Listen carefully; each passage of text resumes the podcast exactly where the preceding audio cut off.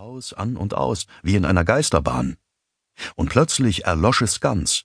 Undurchdringliche Dunkelheit umfing ihn. Jerry fluchte leise. Warum musste das Hotelpersonal ausgerechnet jetzt die Lampen ausschalten? Er streckte einen Arm aus, um sich den Weg zu ertasten, da ging das Licht wieder an. Geblendet vom türkisfarbenen Schein des Pools hob Jerry eine Hand vor die Augen. Sein kleiner Zeh stieß schmerzhaft gegen einen Tisch. Ah, so eine Scheiße, Mann, was soll denn das mit dem Licht? Er blickte über den Pool zur Bar, aber dort war niemand. Er war vollkommen allein. Wieder flackerte das Licht, ging aus und wieder an. War das ein Wackelkontakt oder erlaubte sich da jemand einen Spaß mit ihm? Greg? Alan? Seid ihr das? Niemand antwortete. Wahrscheinlich hockten die beiden Spinner irgendwo dort drüben hinter der Bar und lachten sich ein. Na, die konnten was erleben.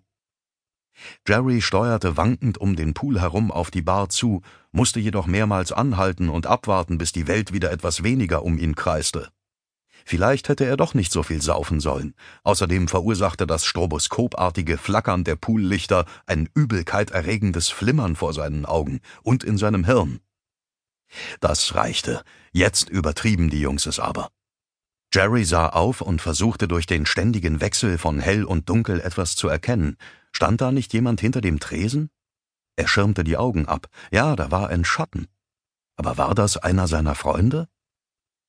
Jerry ging weiter, machte deutlich weniger Schlangenlinien als zuvor, wie er fand, und musste sich auch nicht mehr überall abstützen.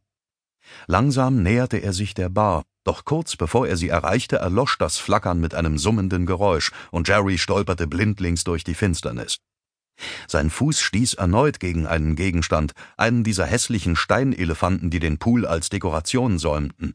Laut fluchend verlor er das Gleichgewicht und stürzte kopfüber in das dunkle Schwimmbecken. Das kalte Wasser legte sich wie eine zweite Haut um seinen Körper und drang sprudelnd in seine Nase ein. Jerry ruderte mit den Armen und kam prustend wieder an die Oberfläche. Verfick doch mal, diese verdammten Scheißelefanten! Er schwamm zum Rand und wollte danach greifen, da streifte etwas seinen Fuß. Er fuhr herum, doch hinter ihm war nichts, kein Mensch, kein Schwimmtier, das von Kindern vergessen worden war, nur Dunkelheit. Alan, Greg, seid ihr das? Wenn ja, dann helft mir aus dem Pool, hört ihr mich? Noch immer Stille, bis auf ein leises Plätschern, als rühre jemand mit der Hand im Wasser herum. Jerry blickte in die Richtung, doch niemand war zu sehen. Mann, verursachte Alkohol jetzt auch schon Verfolgungswahn? Normalerweise bekam man den doch nur vom Kiffen. Vielleicht wäre es besser gewesen, er hätte das Betelnusspäckchen nicht gegessen, das ihm der alte Mann mit der hässlichen Hose heute am Strand verkauft hatte. Verdammte Drogen. Jerry spürte, dass seine Zähne klapperten, und er begann erneut zu schwimmen.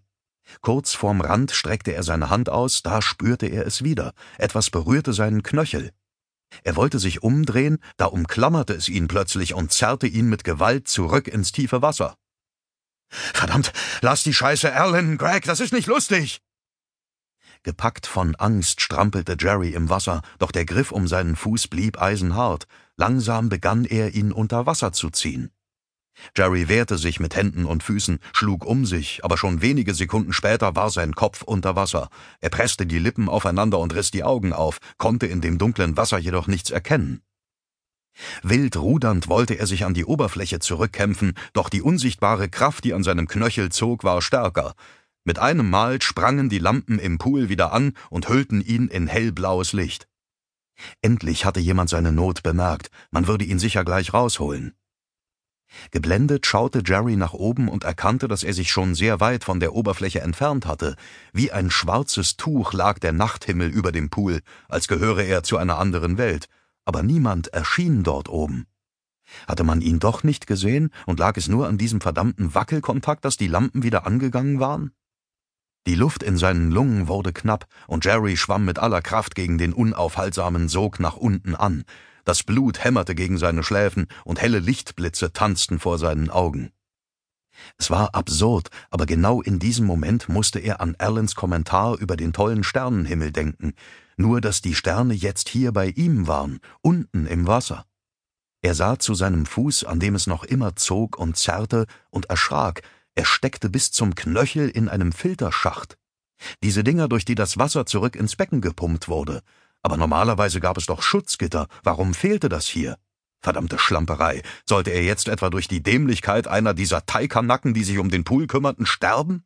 Jerry versuchte seinen Fuß zu befreien, zog immer panischer daran, doch es war nichts zu machen. Er hing fest. In seinem Kopf stampfte der Kolben eines Zehnzylinders auf sein Hirn ein, zerquetschte es zu Mus. Jerry spürte, wie sich sein Denken verflüssigte, wie sein Wille aus sämtlichen Öffnungen des Schädels herausgepresst wurde. Ohne dass er es verhindern konnte, begannen seine Lippen unkontrolliert zu zittern, und Wasser drang in seinen Mund ein. Er schluckte es, um es nicht in die Lunge zu bekommen, aber immer mehr Wasser strömte nach und bahnte sich einen Weg in seine Luftröhre, kalt und stechend. Jerry musste husten, sein Zwerchfell verkrampfte sich und er sog das Wasser tiefer in seine Lungen ein. Ruckartig öffnete er den Mund und wollte schreien, aber nur wenige kleine Luftbläschen kamen hervor. Sie stiegen zur Oberfläche auf, während er am Grund gefangen war. Sein ganzer Körper zuckte, die Sterne vor seinen Augen wurden größer, flossen zusammen zu einem großen, grellen Licht, das im Rhythmus seines Herzschlags pulsierte. Bum bum, bum bum, bum bum, bum bum.